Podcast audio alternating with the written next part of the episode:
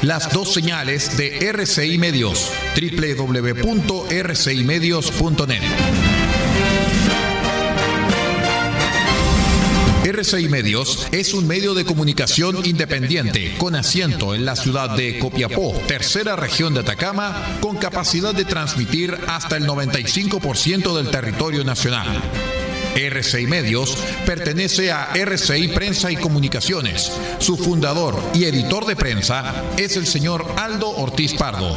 Su directora es la señorita Paula Ortiz Pardo, ambos con domicilio en la ciudad de Copiapó, tercera región de Atacama, Chile. Siga junto a nosotros, acompáñese de la señal de RCI Medios, la plataforma independiente del norte del país.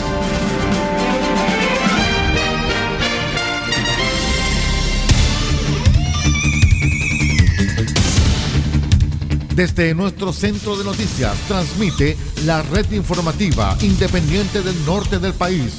Aquí comienza la edición de cierre de RCI Noticias. Estas son las informaciones.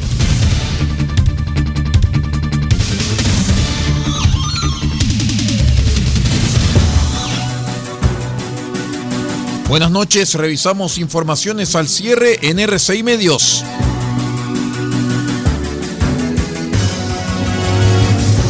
Les contamos que la ex candidata peruana Keiko Fujimori presentó durante el martes un recurso de habeas data al Poder Judicial, esto a fin que la Oficina Nacional de Procesos Electorales, ONPE, entregue las listas de electores para verificar las presuntas irregularidades que su partido denunció ante los jurados electorales. Fujimori compartió en las redes sociales el recurso interpuesto en el undécimo juzgado constitucional de Lima, donde la agrupación fujimorista Fuerza Popular solicita que el juez ordene a la ONPE una copia de las listas de electores por mesa de sufragio suscritas y utilizadas en la segunda vuelta electoral del pasado 6 de junio.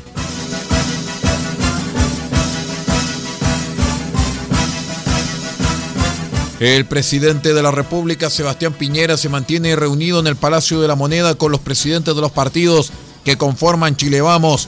El objetivo sería evaluar el presente de la coalición tras el complejo escenario que enfrentaron en las elecciones de constituyentes y gobernadores regionales.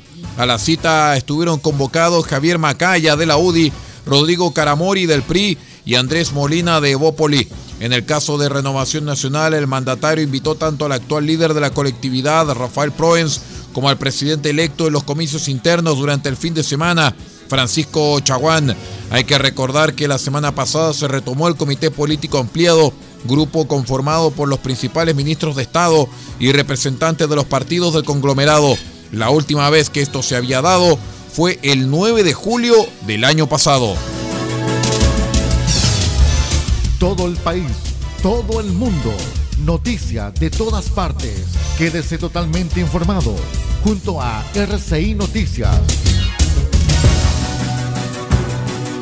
En otras informaciones, el gobierno argentino reportó durante el martes un nuevo récord diario de 792 muertes por el coronavirus, con lo que el número total de fallecimientos desde el inicio de la pandemia se elevó a 90.281. La anterior marca máxima de decesos diarios se había registrado el pasado 18 de mayo, cuando se registraron 745 fallecimientos en ese día. En tanto, Argentina reportó el martes 21.387 nuevos casos, con lo que el número total de positivos se elevó a más de 4 millones. En la provincia de Buenos Aires se reportaron durante el martes 6.951 casos, mientras que en la central provincia de Córdoba se contabilizaron 3.791 positivos. En la provincia de Santa Fe, 1.479 y en la capital de Argentina se registraron 1.344 contagios.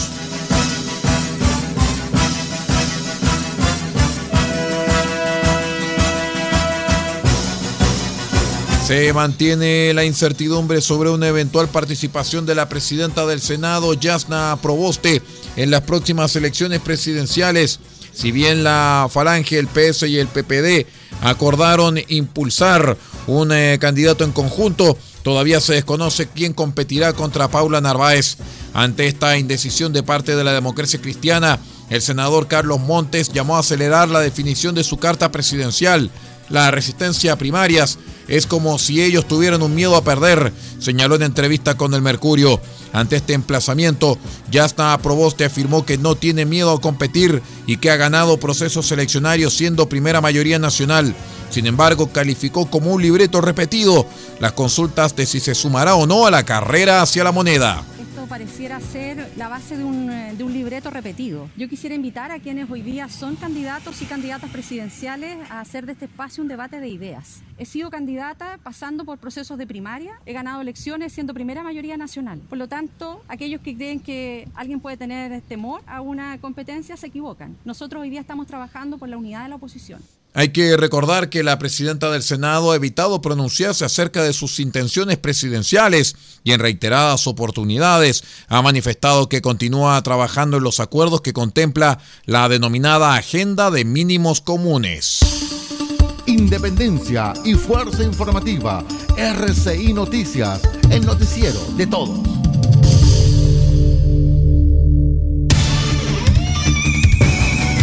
Continuamos con las informaciones. Les contamos que la Comisión de Educación de la Cámara de Diputados aprobó por nueve votos a favor y una abstención los proyectos de ley refundidos que buscan suspender la prueba del sistema de medición de la calidad de la educación CIMSE y de la evaluación docente 2021 debido a la pandemia. En concreto, la norma indica que en consideración a la pandemia del COVID-19 se faculta por el año 2021 a los profesionales de la educación a no rendir los instrumentos de evaluación correspondientes al Sistema Nacional de Reconocimiento y Promoción del Desarrollo Profesional Docente y para no rendir la evaluación de los profesionales de la educación que se desempeñen en, en funciones de docencia de aula.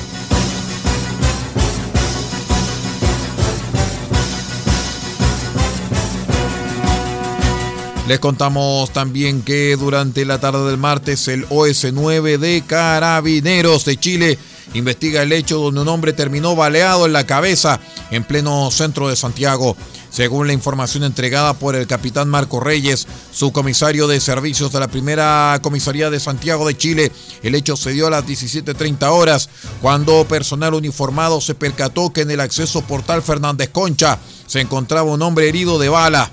Tras esto se corroboró que la lesión corresponde a un impacto balístico frontal que había sido provocado por un arma de fuego. Junto a ustedes, la red informativa independiente del norte del país.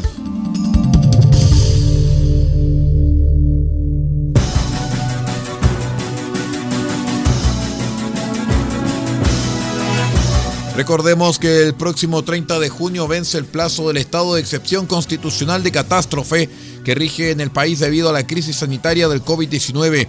En ese sentido, el ministro vocero de gobierno Jaime Belolio confirmó que esta semana se enviará al Congreso el decreto que busca extender esta medida por tres meses más. Desde la región de Magallanes, el secretario de Estado señaló que este recurso permite hacer cuarentenas comunales sin el estado de excepción. Solo se pueden hacer cuarentenas individuales, es decir, solo podrían hacer cuarentena aquellas personas que son casos positivos, sospechosos o contactos estrechos. Lamentablemente todavía tenemos muchas comunas que tienen una alta incidencia. Discutimos esto con más de 140 gremios, fundaciones, ONG y otros que nos manifestaban la importancia de seguir tomando medidas de cuidado en adelante, agregó el ministro.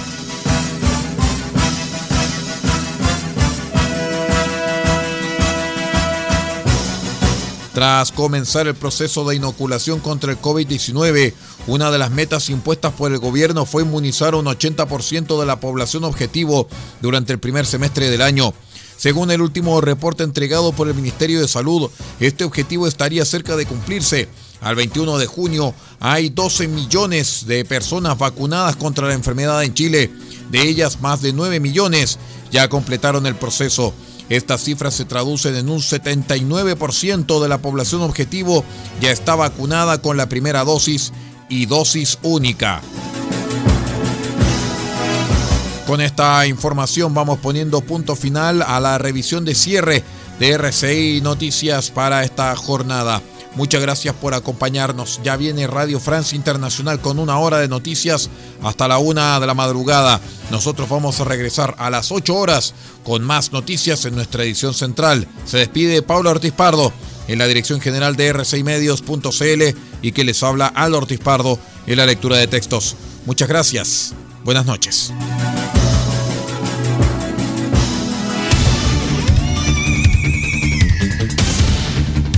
Usted ha quedado completamente informado. Hemos presentado RCI Noticias, edición de cierre. Transmitido por la red informativa independiente del norte del país. Muchas gracias por acompañarnos y continúe en nuestra sintonía.